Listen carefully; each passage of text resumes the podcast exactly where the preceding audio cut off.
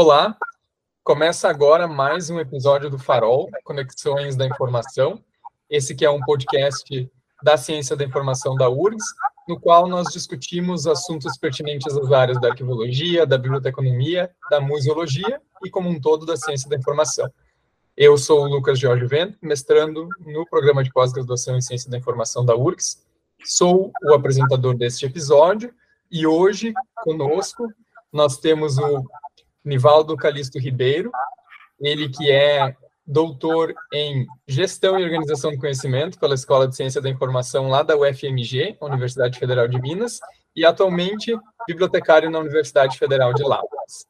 O professor Nivaldo está conosco hoje para conversar sobre temas convergentes relacionando ciência da informação, divulgação científica, também ciência aberta. Nivaldo, seja muito bem-vindo ao Parol. Obrigado pelo, pelo convite, é, Lucas. É com muito prazer que eu falo com, com, com a audiência do, do canal, é, que eu tenho acompanhado já alguns episódios, e é um prazer falar né, com, com o pessoal da, da, da Universidade Federal do Rio Grande do Sul. Né, Perfeito, nós estamos muito felizes de ter, aqui, de te ter aqui conosco para dialogar um pouquinho sobre esses assuntos que são convergentes e que eu espero que ao longo da nossa fala o público também consiga perceber as interfaces entre todos esses temas, né? Para começar, eu, eu, vou fazer, um, vou fazer uma primeira abordagem, assim, te questionando para que explicite qual foi a tua trajetória acadêmica, como tu chegaste nesse tema da divulgação científica e como outros temas ao longo da tua formação te levaram para esse ponto de abordar esses temas também depois até com a ideia de um produto que a gente vai conversar na sequência. Não, então, é assim, a minha, a minha trajetória, eu comecei, né, minha formação é em biblioteconomia, eu estudei na, na, na, escola de Formiga, na escola de biblioteconomia de Formiga, no centro-oeste de Minas Gerais, depois eu é, passei a trabalhar na Universidade Federal de Lavras e eu tive a oportunidade de fazer mestrado na linha de pesquisa, gestão estratégica e inovação. E isso é, acabou me trazendo alguns conceitos de, de marketing, né, de, de comunicação né, da, da, na área de, de, administração de empresa. Acabou que eu trouxe essa, esses conceitos né, para a área de ciência da informação e biotecnologia e em 2019, eu comecei o doutorado na UFMG, né, com o tema Ciência Aberta em Universidades Públicas, né, e durante né, o levantamento de informações, de dados, de bibliografia é, sobre esse tema, acabou esbarrando né, na é, divulgação da ciência, que é um tema muito interessante, que eu acho muito pertinente, e muito é, apropriado e adequado, né, alinhado com a ciência da informação. Então, foi é, nesse, né, nessa trajetória que eu, disse, eu acabei explicando um pouco rapidamente, mas que é, me trouxe, né, me levou a, a desenvolver esse projeto né, de divulgação científica. Nós temos atualmente a percepção de que existem mais iniciativas de divulgação em ciência da informação acontecendo no Brasil, que é um movimento muito salutar dessa área, né? Existem diversas outras áreas que já têm esse campo bastante desenvolvido, assim, a gente pode citar, por exemplo, a área das ciências biológicas.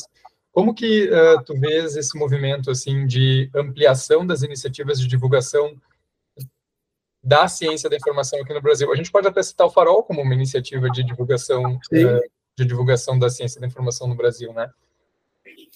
Bom, eu acho que é, assim é, é, uma forma muito importante, né? Porque a ciência, ela é, é os, né, os produtos da, de comunicação científica, eles acabam sendo bem é, carrancudo, muito sério, muito formal, né? E com a divulgação científica, essa tradução, né, da, da linguagem científica, é, ela faz com que é, assuntos, temas é, da ciência se tornem um pouco mais atraentes. Né? A gente tem algumas referências já na área de, de, de, de ciência da informação, é, em diversas outras áreas já tem também, é to, basicamente todas as universidades elas têm um setor que trabalham, né, é, a divulgação é, da ciência em si, né, com as assessorias de comunicação, né, e isso acaba que é, auxilia né, a aproximar a, o cidadão né, às universidades, aos institutos de pesquisa, às instituições de pesquisa. E isso é muito positivo. Eu vejo como muito positivo. Além disso, tem um ponto muito importante né, na, no nosso cenário atual, que acaba contribuindo com a divulgação da ciência, e são as redes sociais também.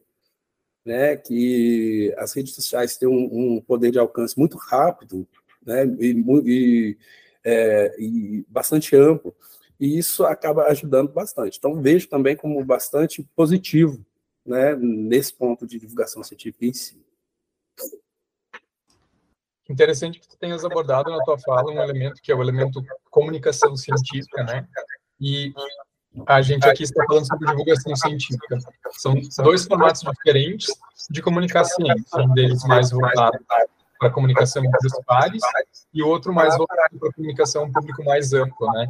Então, uh, existe uma certa dificuldade conceitual, eu acho, para o público amplo entender as diferenças entre um elemento, entre aspectos de um elemento e aspectos do outro elemento, né? Ou como conceituar o que é a comunicação científica, o que é a divulgação científica.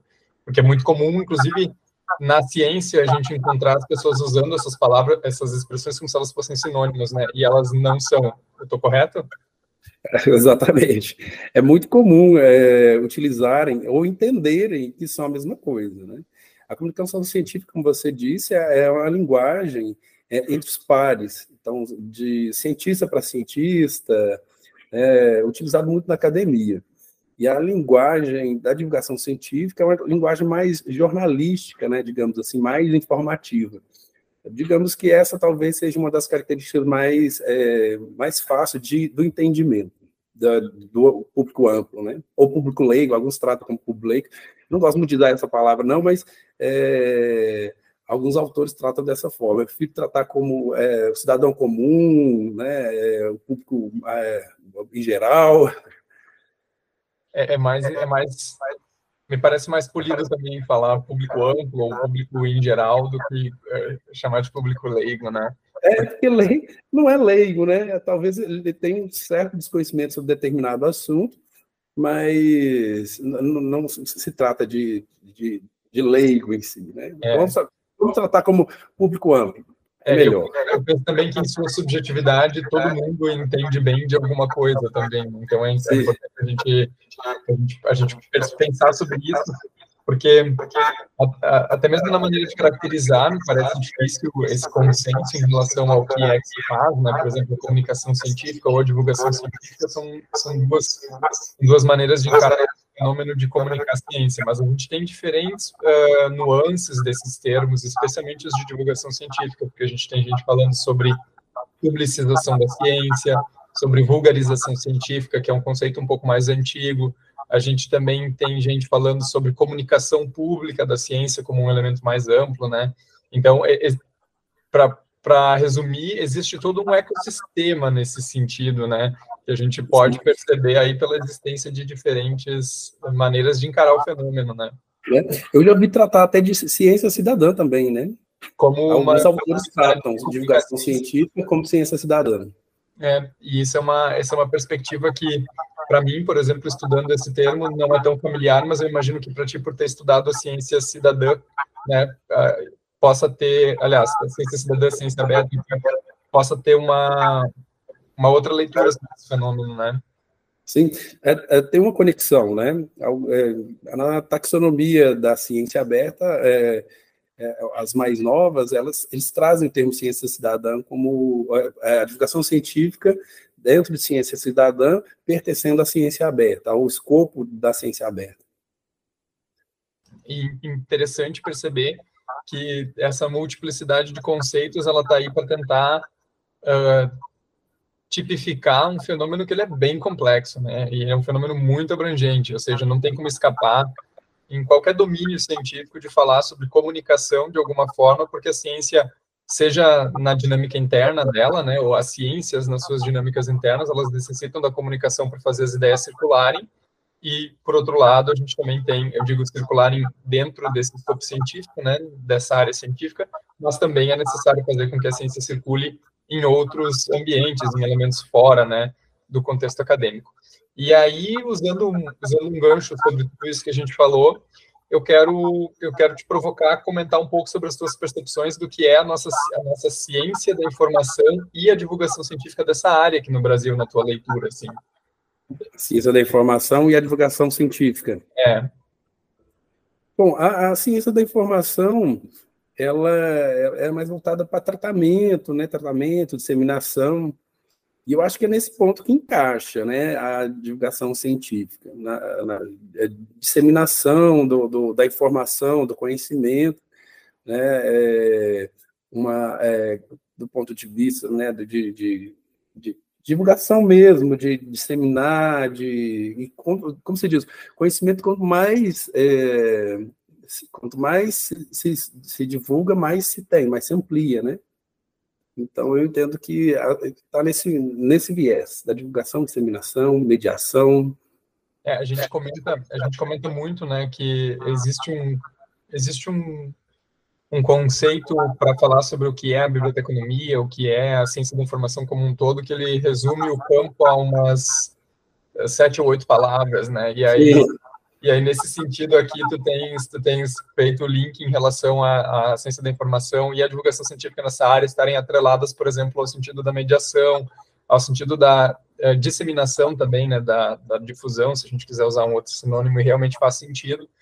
É, eu acho que, além de a ciência da informação ser uma área que pode, por si só, divulgar melhor as, a sua própria área, ela pode prestar contribuições para outras áreas também, né? Porque a área da comunicação científica, por exemplo, é uma área que bebe muito das fontes na ciência da informação, assim, porque tem muita gente nesse campo pesquisando a comunicação científica, né? E porque não muita gente nessa área pesquisando também divulgação científica, como outras áreas fazem as suas divulgações, né? Isso, a ciência da informação abraça bem a divulgação científica e a comunicação, né? É tanto que a gente acaba é, estudando isso na formação, né? Na nossa formação acaba abrangendo, né? Como se faz, né? Um, uma, como se trabalha, né? Como se escreve um artigo científico, como se trabalha com metodologia, isso. Então, acho que a ciência da informação ela está bem envolvida com a comunicação, estão bem alinhadas. Assim. É, eu gosto de pensar que não tem como, como, como situar a ciência enquanto uma prática, né, sem pensar que ciência, comunicação e informação vão estar totalmente relacionadas, né?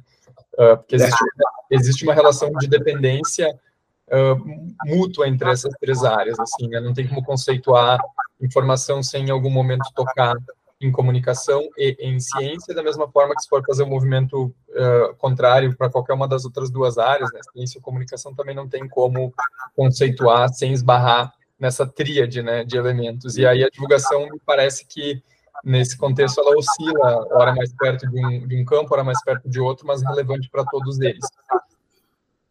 Eu, eu tem uma tem uma questão relacionada um pouco nos bastidores desse episódio, a gente estava conversando, comentou que quando fizesse o teu, o teu, teu estudo no doutorado, né, a tua tese de doutorado, acabou propondo um produto, que é um produto que eu imagino que boa parte do público que está nos ouvindo já conheça, que é o CI Express, né, Ciência da Informação Express.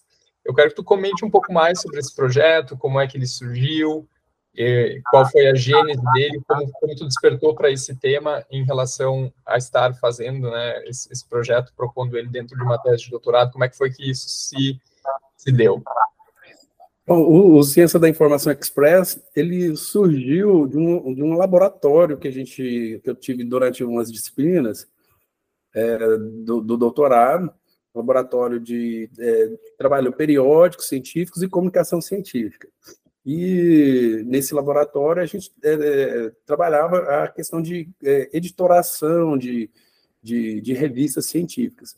E naquele momento, né, eu estava no, no, momento de, de, de, assistir vídeos, filmes, e eu sempre via que tinha algumas, alguns chamariscos, né, são os teasers, são é, vídeos curtos para chamar a atenção para assistir o filme num todo. Aí eu peguei e falei, gente, eu posso, a, a gente pode a, aplicar esse conceito, essa ideia a artigos científicos, a teses, a livros, capítulos de livros, para chamar a atenção para que o leitor é, eles é, partam da ideia de um texto curto, porque o Se Express ele tem esse nome porque a ideia é de ter um texto curto, curto é, é, express, né, rápido. E aí apresenta conceitos rápidos para levar o leitor a fazer a leitura de uma pesquisa maior, de um, artigo, de um, de um texto mais formal, uma tese ou um artigo em si.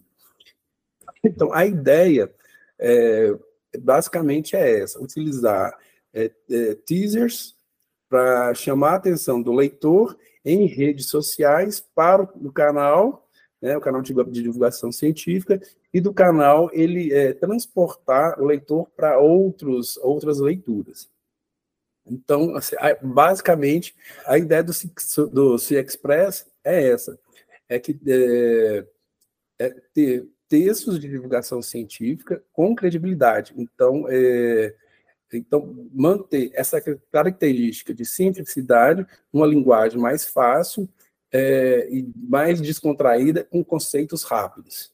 Então, ele tem toda uma estrutura né, é, é padronizada, com, com título, uma, uma, é, uma, a primeira frase, o primeiro parágrafo. Eu, eu, sempre oriento a ser um, um parágrafo síntese, que a pessoa lê o primeiro parágrafo, ele já queira, desperte atenção para o restante do texto. E aí tem um conteúdo, referências, e outra coisa que é importante que eu gosto, que eu gosto de explicar e expor é sempre colocar a foto do autor. Né? Eu entendo que isso é uma forma de humanizar um pouco né, a ciência, porque muitas vezes a gente conhece vários autores, vários é, apresentadores, artistas, mas se você perguntar para uma pessoa do público amplo, né, é, se conhece algum pesquisador, a pessoa vai te responder que não sabe, não sabe quem é. Então é uma forma de dar vida àquele texto. Por trás daquele texto tem alguém que escreveu é, aquela ideia, aquele conceito. E no final eu sempre coloco o teaser, que é um videozinho bem curto. E o mais interessante é que os autores, quando mandam já a proposta, eles já cobram o vídeo. Né? É um videozinho que eles. Acho que começou a fazer tanto sucesso a ideia. São vídeos curtinhos, assim, de 15, 20 segundos, que a pessoa vê passando assim no, no, no Instagram. E eu não sei se. Acho que gostaram da ideia, né? De, de, de é, ter uma chamada para um, um, artigo, para uma tese. Isso é bem legal, sabe? Bem interessante. Eu vi que a, que o, assim, a ideia do Cia Express pegou é, quando um, um, autor né, é, tem uma, uma um, um, texto que fala sobre, sobre Suzanne Brie, que é da área de, de documentação. O que aconteceu? É, esse texto é, foi parar numa coleção, num link de memória da Suzanne Brie, é, que, foi construído pelo Michael Buckland, nos Estados Unidos, se eu não me engano. E aí alguém me diz assim, olha, o texto do Express está lá na, na, coletânea de publicações do Michael Buckland sobre a Susan Brie. O Michael Buckland tem uma relação muito próxima com a Susan Brie. Eles fizeram algum, alguns trabalhos, né? É, então eu falei assim, olha, que interessante. E aí, aí depois eu, eu é, convidei alguns autores para escrever um, é, dois textos é, em comemoração dos 30 anos de um dos, dos textos mais importantes do, do Michael Blunt, que é a informação, Michael, Michael Bunkler, que é a informação das coisas, se não me engano, o texto é esse.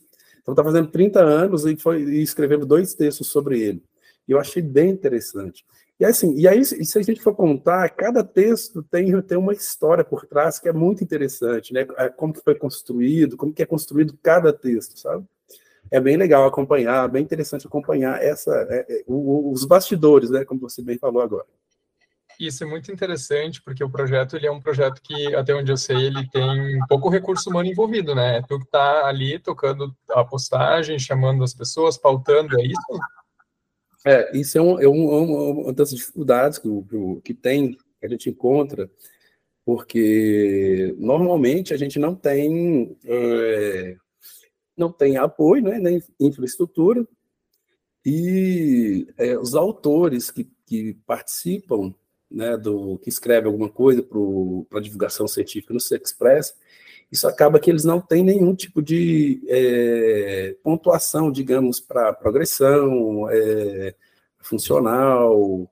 Né? Ele conta como um texto que foi escrito, mas, em, por exemplo, ele não tem é, qualis ainda, não tem nenhum tipo de benefício. Isso acaba é, afastando um pouco o, os, os, pesquisadores, porque estão sempre muito ocupados, né? porque eles têm muita cobrança para escrever artigo, o tempo é, é curto, às vezes está é, tá envolvido em projeto, então é então, muito atarefado. Professores, então tem muitas atribuições, então acaba afastando um pouco.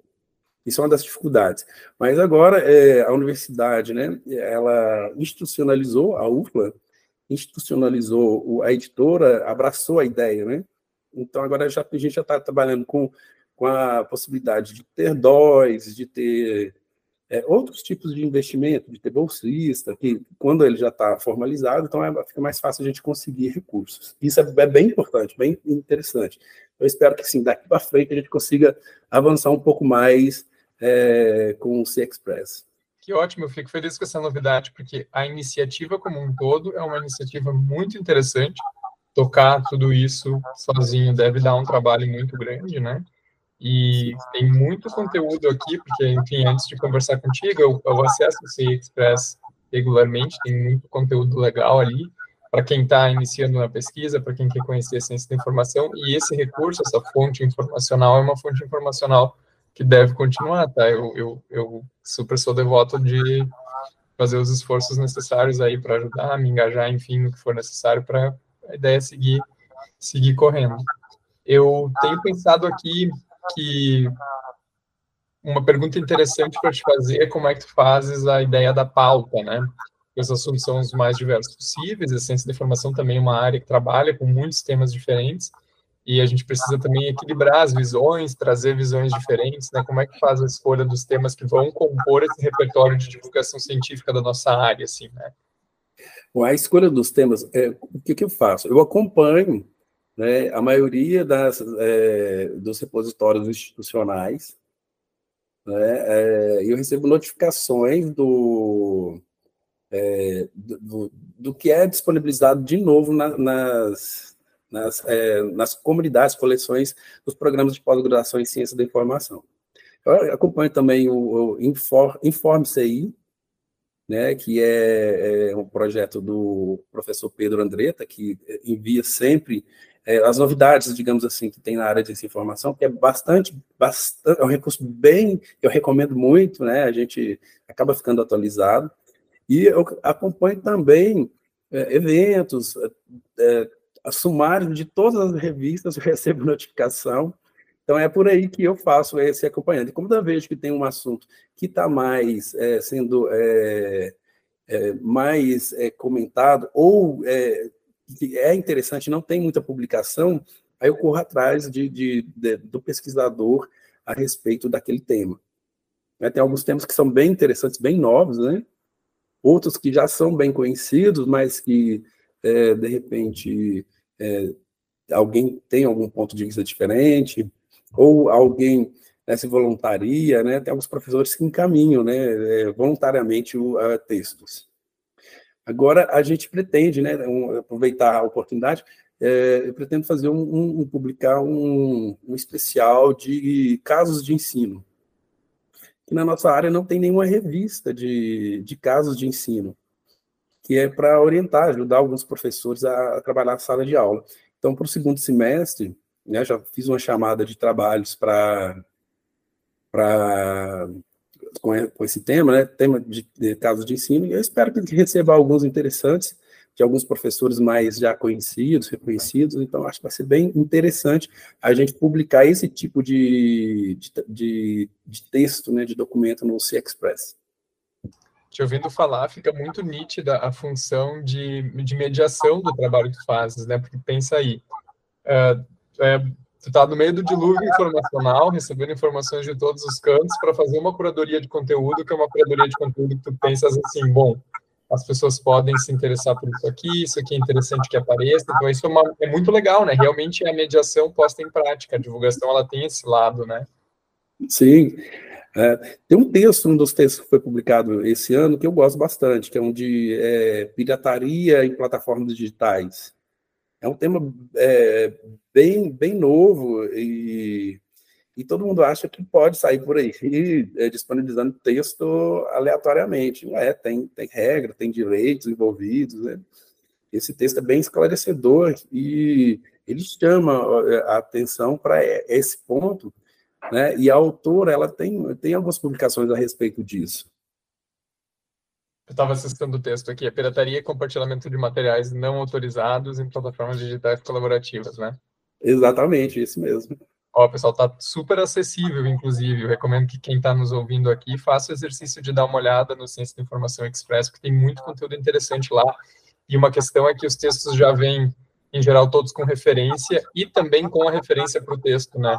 Eventualmente, se o conteúdo puder ser útil, dá para uh, usar a referência que está embutida ali e citar uh, como, um, como um estudo científico publicado em periódico ou trabalho apresentado em evento, por exemplo, né? Que é uma característica bem, bem importante, eu acho vai estimular também as pessoas a acessarem e usarem o conteúdo porque ele tem uma fonte credível ali, ele está referenciado, tudo isso, né? É, eu, eu, quando eu comecei o projeto, eu ficava um pouco incomodado, porque assim, eu vi algumas, é, é, alguns canais, né, alguns, é, é, alguns canais que, que trabalhavam é, divulgação científica, mas não trabalhava a nossa área especificamente. É, por exemplo, o Cielo em Perspectiva, é que eu acho que é um, um excelente canal. Ele divulga, é, é, é, divulga materiais na, na, área de ciência de informação, mas não é só. Né? E eu queria algo que fosse específico da nossa área, de ciência da informação, biblioteconomia, museologia, documentação. Então, é, assim, é meio que, é meio que assim, é, é o nosso canal, é o nosso canal da ciência da informação. Né? É, e é que bom que existe essa iniciativa, que outras também estão surgindo, porque quanto mais iniciativas nós tivermos, mais plural o espaço fica também, né? mais visões podem aparecer também. Isso é muito importante. Eu, eu queria te perguntar uh, também sobre a tua visão sobre a atuação dos cientistas de, da ciência da informação né, nas redes sociais. Como é que tu como é que tu vê a nossa comunidade enquanto uma comunidade de prática aí nas redes sociais? Na tua opinião, Uh, o pessoal está mais concentrado, talvez, em produzir academicamente, não tanto em falar sobre o que está produzindo, ou a leitura é outra? Assim, eu. Como eu, eu acabo me, acabei me envolvendo né, com essa parte de divulgação científica, então, acaba que eu acompanho muitos pesquisadores, né, por exemplo, trabalhando, divulgando no Twitter, é, no, é, as revistas estão começando a aparecer no Instagram. Então, assim, eu acho que, que, que, é, que tá, né, a gente tem, já tem é, muitas pessoas, muitos pesquisadores é, nas redes sociais, por exemplo, mas é, eu acho que ainda falta mais. Eu acho que a gente falta, falta, falta mais. A gente divulga conteúdo de, de, de, de, igual eu falei, de artistas, de novela, de meme, mas os, os pesquisadores, muitos pesquisadores, eles é, são é, acanhados em divulgar a sua própria produção, né, a sua própria produção científica. Eu, eu costumo falar isso com, com as pessoas que eu conheço, e, e até às, às, vezes a gente mesmo, eu esqueço de, de, publicar alguma coisa que às vezes publico, mas eu acho que seria interessante a gente ter mais divulgação né, das pesquisas da área de ciência de informação nas redes sociais. Eu acho que Gostaria de ver. É, eu acho que isso perpassa também toda uma lógica de funcionamento da ciência, que ela é muito voltada, e isso acaba se, se replicando também na ciência da informação, né? A ciência é muito voltada para os seus processos internos, muito embora ela olhe para processos externos quando ela pesquisa fora, por exemplo, né? Mas existe a possibilidade de promover uma interface maior, talvez com a entrega desses estudos para a população, e a divulgação científica está aí para auxiliar nesse sentido. Né? Eu acho que é um, uma ferramenta muito potente para isso. A gente hoje tem uma parcela muito grande das pessoas que têm acesso à internet, por exemplo, e não, não, não tem porquê pensar em como desdobrar, talvez, aquele periódico, aquele estudo que a gente publicou em um periódico, aquele trabalho apresentado em evento, de uma maneira um pouco mais é, simples ou mesmo mais acessível, mais ampla para as pessoas também nas redes sociais. E aí, falando sobre isso, eu queria te perguntar, uh, o, o Ciência de Informação, ele está o Ciência de Informação Express, ele está estruturado a partir da presença em diferentes plataformas, né? A gente tem um site ali, que eu imagino que seja, uh, seja algo no formato podcast, alguma coisa nesse sentido, mas também tem uh, Instagram, tem Facebook e ainda outras. na tua opinião, existe alguma ferramenta mais específica para quem quiser começar a fazer divulgação científica na CI ou em outras áreas? Ou não? Ou varia muito do contexto, tipo de público, qual é a ciência que a gente está falando? Eu acho que há margem, há, há muita margem para divulgação. Né? É, é, é, igual você disse, as redes sociais é um, são uma, são, é, são, um, um, são as possibilidades, né? É, mas existem várias outras, por, exemplo, o próprio podcast mesmo, é, tem muitas, é, não tem muitas, né, na verdade, poderia ser, ser, abranger um pouco mais, né, não são muitos os canais que, que usam esse recurso, né, os sites, né, o problema dos sites é que, que atualmente, os sites, ele, como ele é muito estático, né, é, não tem muita interação, ele acaba dependendo, precisando de outros meios de, de, divulgação. Mas a partir do momento que já tem uma audiência, já tem um público, você acaba já é, tendo uma forma também de, de, de, ampliação da divulgação. Então, assim, eu acho que sim, existem outras formas, sim. Tem outras redes também, né, outras mídias sociais, não sei se, se, se o público conhece, o Reddit, é uma mídia, mídia, é uma mídia social que está crescendo, né? No Brasil ainda não tem tanta popularidade, mas é, ela, é, ela tem certa é, importância no sentido de discussão da ciência, né? Eu gosto do, do Reddit, acho que é uma boa possibilidade. É, é, importante também perceber que as ferramentas, as plataformas em si, né, ou as ferramentas possíveis para divulgação de ciência, elas vão mudando ao longo do tempo. A gente vê surgir redes sociais com alguma relativa frequência, assim, e tudo disponível para testar, para a gente testar formatos, perceber o que funciona em um campo, talvez não funcione para outro, e por aí vai. Eu gosto de pensar que os sites, né, na internet, eles marcam um espaço, assim, é um espaço que é importante para ser, por exemplo, um repositório das informações relevantes, funcionar até mais como um arquivo Uh, como uma lógica de arquivo mesmo, eu ia falar arquivo histórico, mas não é, não é, não é necessariamente esse o termo. Ele funciona mais como um repositório mesmo, para marcar o espaço. Memória, né? né? Uma memória, realmente uma memória. As redes sociais já têm essa lógica de ser mais, uh, mais, mais volátil para isso, né? Dificilmente alguém vai em uma página uh, de Facebook ou mesmo num perfil no Instagram para procurar por conteúdos mais antigos. Ali funciona mais a lógica do instantâneo. E aí, para esse sentido, um site funciona melhor, né? Isso, exatamente. É, é muito, como a rede social é muito dinâmica, né, são várias publicações, né, é, numa semana, por exemplo, acaba que é essa função de para recuperar ela fica um pouco mais é, complicado, mais difícil.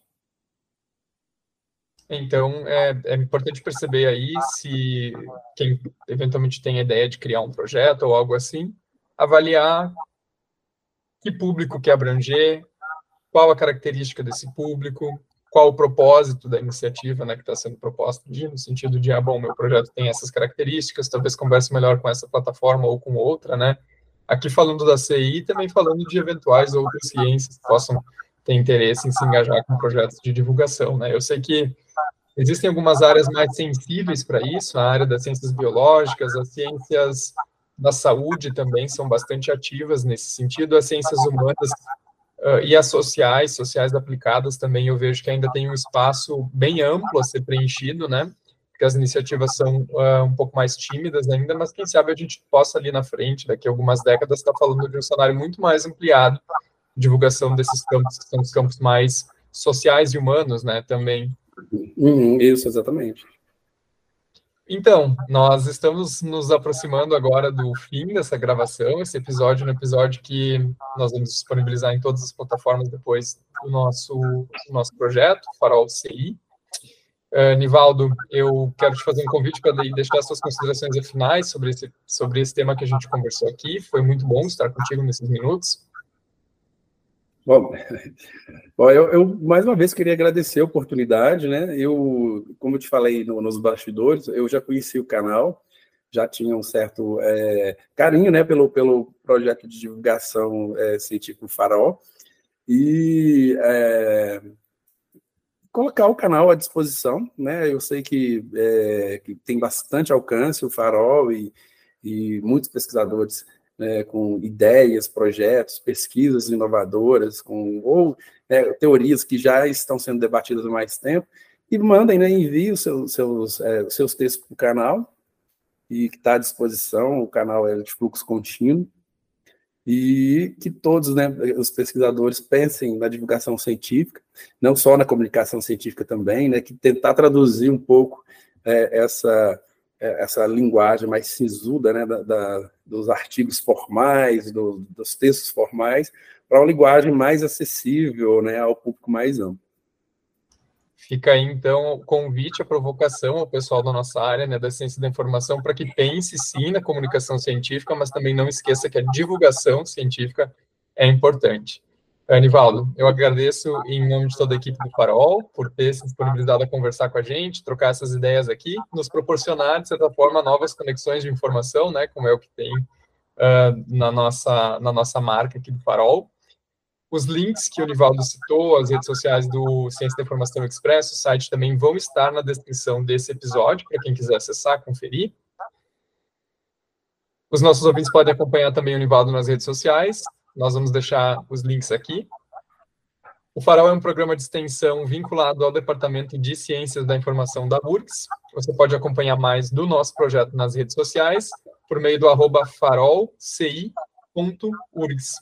Muito obrigado pela audiência e até um próximo episódio.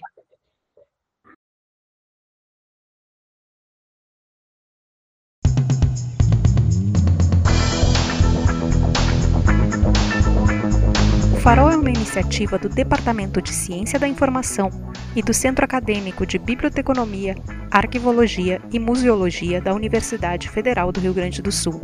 Você nos encontra em nosso site urgs.br/farol no Instagram como farolci.urgs e no Twitter como farolci_urgs. Para sugerir temas e convidados, envie um e-mail para farol.urgs.br. URGS escreve UFRGS.